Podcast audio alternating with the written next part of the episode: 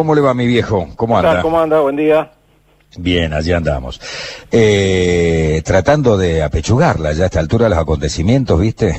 Una cosa complicada. Recién decíamos, a ver cuál es tu opinión, Jorge, vos desde el lado del ciudadano, no solamente del economista, ¿no? Digo, todo esto que se ha flexibilizado más allá de que ahora haya brotes y que evidentemente llega el tan anunciado eh, pico que seguramente vamos a tener por más buen comportamiento social que la mayoría de los ciudadanos tengamos, esto inexorablemente no se puede tapar el sol con la mano, ¿no? Va a pasar. Es imposible, como dijo el presidente ayer, yo volvería a fase 1, digamos. Volver para atrás va a ser muy difícil, ¿no? Y sí, eh, muy difícil. Yo creo que, hay que hay que saber leer los números, digamos, seguimos con 278 camas de terapia intensiva ocupada con el COVID. O sea que está bien, los contagios suben y a lo mejor parte de los nuevos contagiados de aquí 10 días está en la cama, en la cama de terapia intensiva, pero que suban los contagios de gente joven que ni apenas se da cuenta que lo tiene, no cambia el mundo. O sea, volver atrás todo porque se contagia gente que no va a sufrir nada, no va, va a pasar una pequeña gripe, a lo sumo, y, o si no será y el problema es que no contagien a la gente de riesgo y, lo, que se ve es que los que están en, los que están en, las camas de terapia intensiva son 280 tipos eh, sobre no sé cuántos miles de contagiados. Entonces, quiere, a mí me parece que lo que hay que mirar es eso. Yo, creo que tendrían que pensar un poco eh, qué indicadores van a usar, porque la, famosa curva ya, ¿cuántas, cuántas, ¿cuántas veces la pospusieron ya?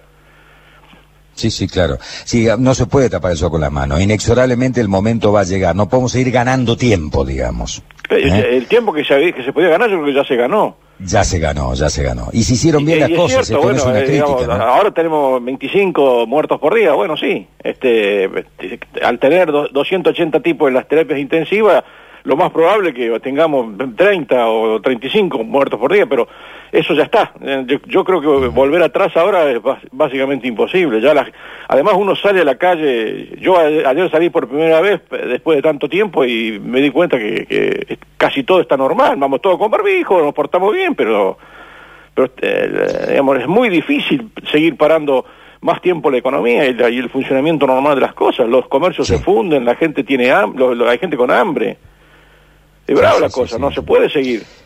Es muy brava. Te digo, nosotros que estamos allí siempre colaborando con merenderos, con comedores, con eh, la gente se duplica y se triplica y la gente que nunca jamás había ido a pedir, ahora va a pedir, porque gente que toda la vida como cuenta por pista laburó, nunca, siempre se levantó a las seis o seis y media de la mañana para ir a laburar y ahora no tiene ese laburo. O sea, se ha complicado mucho absolutamente todo y va a ser difícil volver para atrás. Ahora sí, tenemos que tener conciencia social y entender que hay una nueva normalidad y que tenemos que vivir en modo COVID-19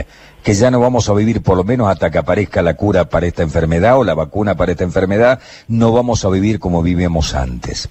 Pero vamos a tener que seguir para adelante. Hablando de seguir para adelante, lo que van para adelante son los del gobierno nacional, ¿no? Con esto que anunció de Vicentín el presidente, aunque intentó ir para adelante y la gente no permitió que ingrese el interventor a la empresa y decidieron volver a Buenos Aires y ahora se junta el CEO de la empresa Vicentín con el presidente para ver de qué manera pueden resolver este que es una demostración más de Argentina. Yo siempre digo, es como Cromañón, ¿no? ¿Por qué pasó lo de Cromañón? Y porque había un grupo que hizo mal las cosas, un empresario que hizo mal las cosas, un municipio que hizo mal las cosas, todos hicieron mal las cosas. Los chicos que fueron a participar hicieron mal las cosas, todos hicieron mal las cosas y pasa lo que pasa. Y aquí lo mismo, ¿no? Vicentín, que quiso tener un crecimiento exponencial en cuatro años, transformarse en una empresa impresionante, eh, con un management complicado, con un montón de ramas familiares, cuñados, yernos, ahora yo que tengo familiares en Reconquista me estoy enterando de todo este berenjenal, con un Banco Nación que le otorgaba eh, crédito a mansalva sin, sin garantías, y con un Estado Nacional ahora que quiere cantarse en la justicia y intervenir directamente. Argentina. Bueno, pero, pero una empresa mal manejada y en convocatoria eh, eh, es lo más normal del mundo. No, no, no hay nadie que asustarse por eso. Había en, había en curso tres alternativas de, que, por supuesto nadie asegura de que esas tres alternativas privadas fueran a funcionar. En una estaba metida IPF Agro. Si todo el mundo sabe, IPF Agro estaba negociando con Vicentín. Es acreedor de Vicentín. Entonces la justificación de la expropiación justo en el momento de la máxima sensibilidad venezolana eh, Argenzuela, todas esas cosas, justo en ese momento meter una expropiación, mencionar la palabra, es, es digamos, hablar de la soga en la casa del ahorcado. O sea que hablas de expropiación y a mí se me viene a la, a la mente aquella, aquellos videos de Chávez que decía expropiese. Y bueno, eso es lo que todo el mundo tiene en la cabeza, es natural. Eh, además, digamos, eh, digamos eh, Cafiero saliendo a decir no todas las empresas que estén en convocatoria van a ser expropiadas. Ah, la flauta. Entonces, ¿qué, qué, qué, estamos pensando? Bueno, eh, lo, eh, yo creo que no, no, es tanto la Argentina, ¿eh? yo creo que es el kirchnerismo. Pongamos el nombre de las cosas. No es, no es la Argentina. Hay una Argentina normal que funcionó más o menos bien y que si no funciona mejor es por culpa del kirchnerismo. Esto no hay ninguna duda. No hay ninguna duda. Es un proyecto que no funcionó cuando tuvo, que, cuando, cuando tuvo el poder, no funcionó, hizo un verdadero desastre con la economía, terminó pagando carísimo al, al Club de París, par, carísimo IPF. O sea, hicieron exactamente lo mismo que ahora dicen que no quieren hacer. Y, de, y ahora pero la, el gobierno la, anterior doctora... también hizo desastre con la economía.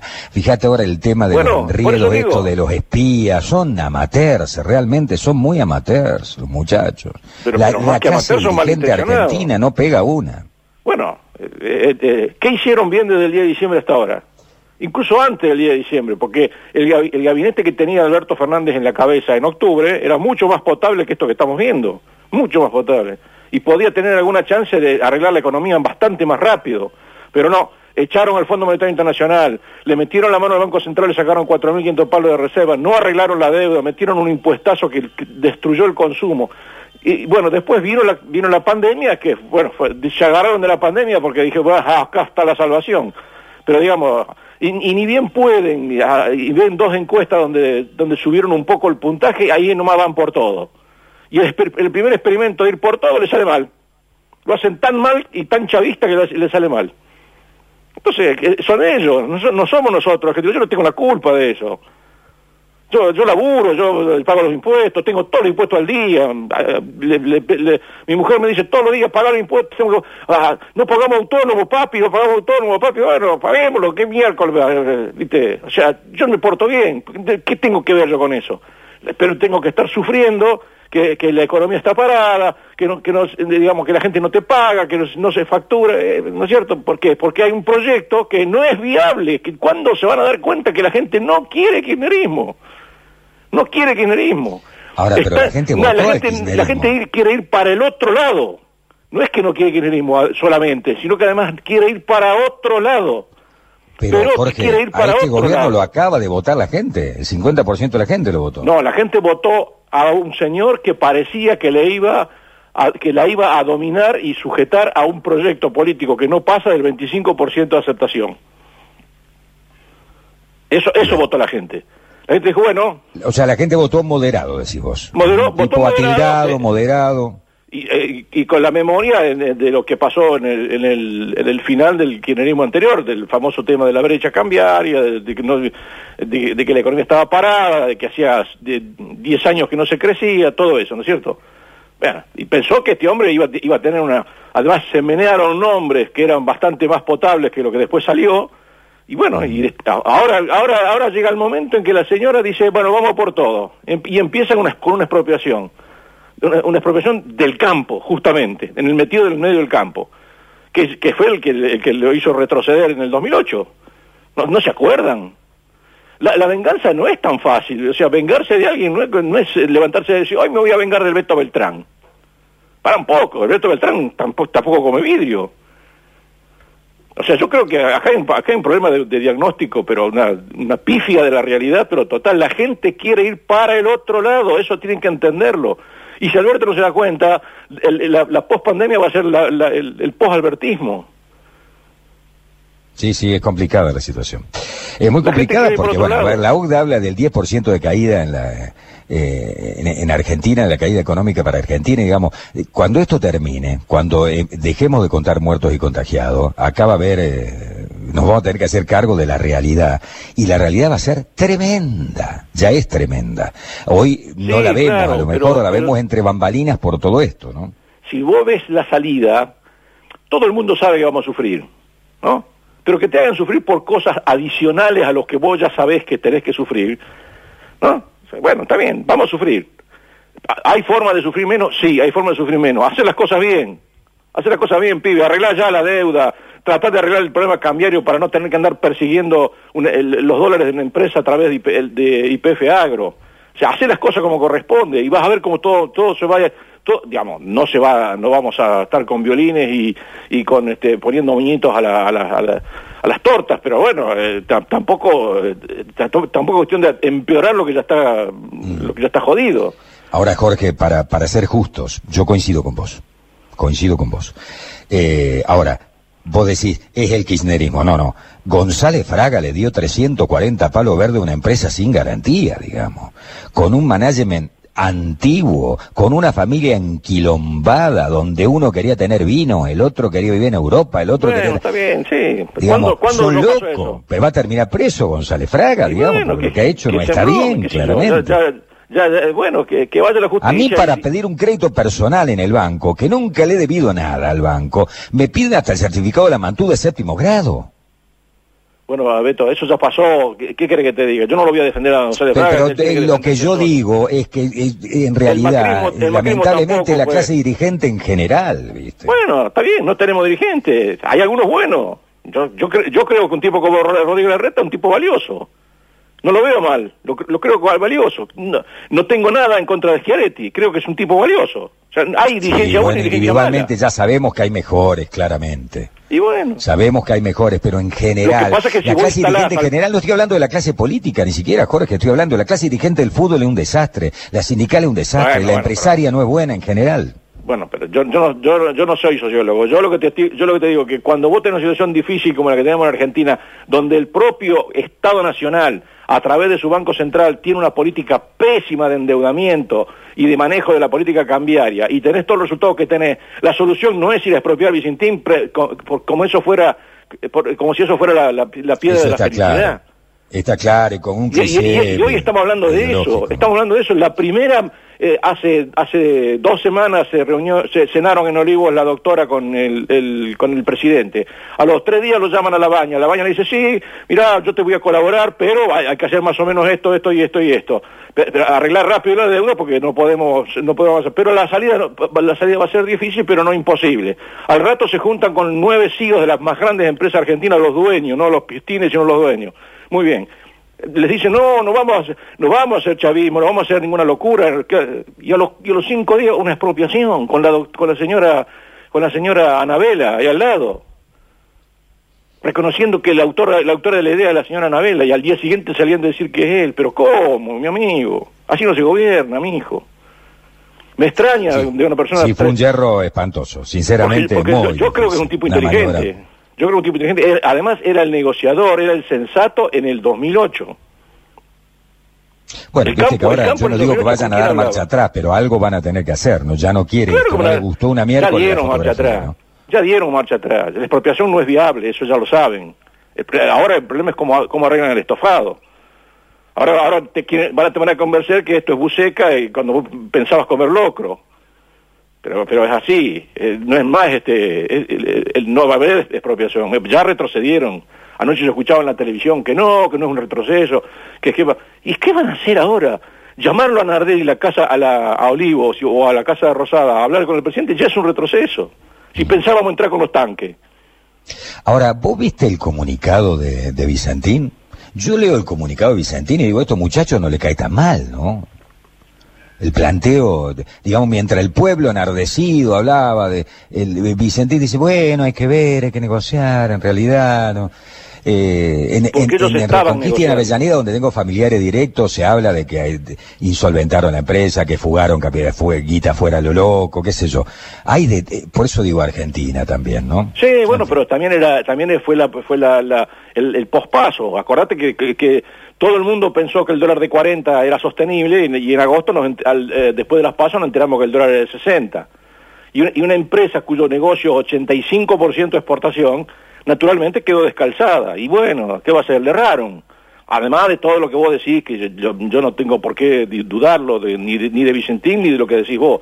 Eh, pero eso, eso, yo soy economista, yo tengo que pensar en cómo salimos de esto y qué, y qué futuro tiene esto. Y lo que pasó en, en, las pasos, a todos, nadie la pegó con la paso, nadie la pegó. Y bueno, ellos no la pegaron en su, en su, en su Nadie, nadie, le, nadie le pegó a cuál era el portafolio que había que tener para después de la paso, porque la paso salió completamente al revés de lo que se esperaba. Bueno, muy bien, ahí estamos. Eh, uno de pero el resto de la cerealera ganaron guita lo loco y esta fue muy muy para atrás. Porque se descalzó, porque estaba completamente descalzada, claro. Estaba calzado un dólar de 40 y le salió de 60. Háblame del acuerdo, del acuerdo con los bonistas. Y estamos ahí de vuelta otra vez, otra vez con el 50%.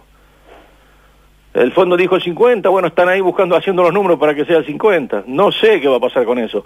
Para mí va a terminar con una aceptación parcial, van a cerrar algo que sea presentable, con una aceptación parcial y no vamos a poder, al paso que vamos, no vamos a poder evitar el buitre. Al paso que vamos no vamos a poder evitar el buitre, porque la gente se avivó. Aparte, imagínate con esto que, acaba de pasar. Cuando escucharon la palabra expropiación en Wall Street dijeron, ah, la miércoles. A mí me, yo, yo, eh, me hicieron una nota de Chile, me llamaron de un, de, una, de un periódico económico de Chile para preguntarme si esto era verdaderamente el chavismo. A mí, Jorge Inganamo, que no me conocen ni en mi casa. No, no, no puede ser eso. Se tiene que darse cuenta que hay, tienen que ir para el otro lado. Lo que, lo que se había pensado en su momento, hablando con un montón de gente, hay, que, hay que ir para ese otro lado. No hay que ir para el... Para, eh, copar los lugares de los ministerios no es tener el poder eso tienen que entenderlo también los muchachos esto. Tener puestos en el ministerio no es tener el poder. Y los intentos de copar todo normalmente fracasan. Normalmente, no se puede copar todo el Estado con gente de uno, porque el, Estado deja de respirar.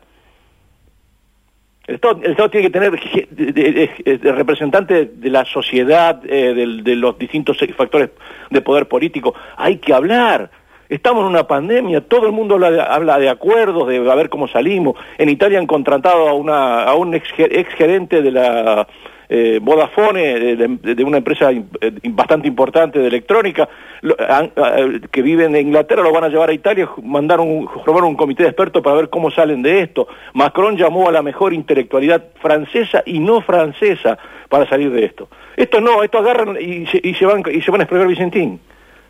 Eh, escúchame. Podrán tener todas las razones que, que, uno quiera, pero no es el momento, no es el No, no, eso está absolutamente. No es lo que la gente es, quiere. Aparte, no es el momento y no es el mecanismo, porque para eso está la justicia. No tiene que ir el Ejecutivo a intervenir, tiene que actuar la justicia en el concurso. Pero bueno, eh, ahora dicen que la ley de concurso de la época de Videla que hay que cambiarla. Bien, legisladores nacionales, 37 años después se dieron cuenta que la ley es de Videla. Bueno, es un mundo difícil. que la señora Vilma Ibarra, la señora Vilma Ibarra, la jefe, la secretaria legal y técnica de la presidencia, no quiso firmar. No lo quiso firmar y hizo bien. hay que leerlo, hay que leer los considerandos. Los considerandos son una cosa imposible de leer. Si eso va a la Corte Suprema de Justicia, no pasa de visto y considerando. Todo lo demás lo tumban. No se puede. Ibarra tendrá vida todavía en el gobierno? Ya le clavó dos, le clavó dos, ¿no? La, de la foto de los empresarios y mujeres. Y ahora no le firmó esto que era un tema central. O a lo mejor no, a lo mejor él, eh, ha ido a casa de gobierno y le ha dicho, la verdad, Vilma tenía razón. Bueno, claro que tiene, si, si, si Vilma no firmó es porque habrá, habrá dicho yo esto no lo firmo. No, no voy a dejar la huella digitales acá adentro, claramente, ¿no? se tendrá que ir. Se lo pasaron por arriba de ella. Sí, sí, claro, pasaron por arriba. Bueno, pero eso, eso, eso no se hace. Eso no se debe hacer. hay que hacerse cargo de lo que uno hace y, esta gente se tendrá cargo de lo se tendrá que hacer cargo de lo que hizo y va a tener que retroceder que recurren prolijo recurren desprolijo bueno pero a recular van a recular mm. que le que le pongan moñito que, o que no le pongan moñito bueno será dos mangos aparte pero que van a tener que regular van a tener que regular es muy difícil cómo van a doblar la apuesta ahora Imposible. Con la sombra del, del 2008 y, la sombra del chavismo atrás. No se puede. ¿Por qué? Porque la gente no quiere eso. Eso lo querrán los muchachos de la cámpora. La sociedad argentina no quiere eso. Sí, está claro que es así. Eh, mayoritariamente la clase media, la gente que labura, la gente que... Eh, claramente no. Además, eh, además acá hay, claramente una coparticipación del poder que solamente se va a resolver si el presidente confirma que no es títere. Porque si confirma que es títere, no hay un mango ni local ni extranjero en Argentina.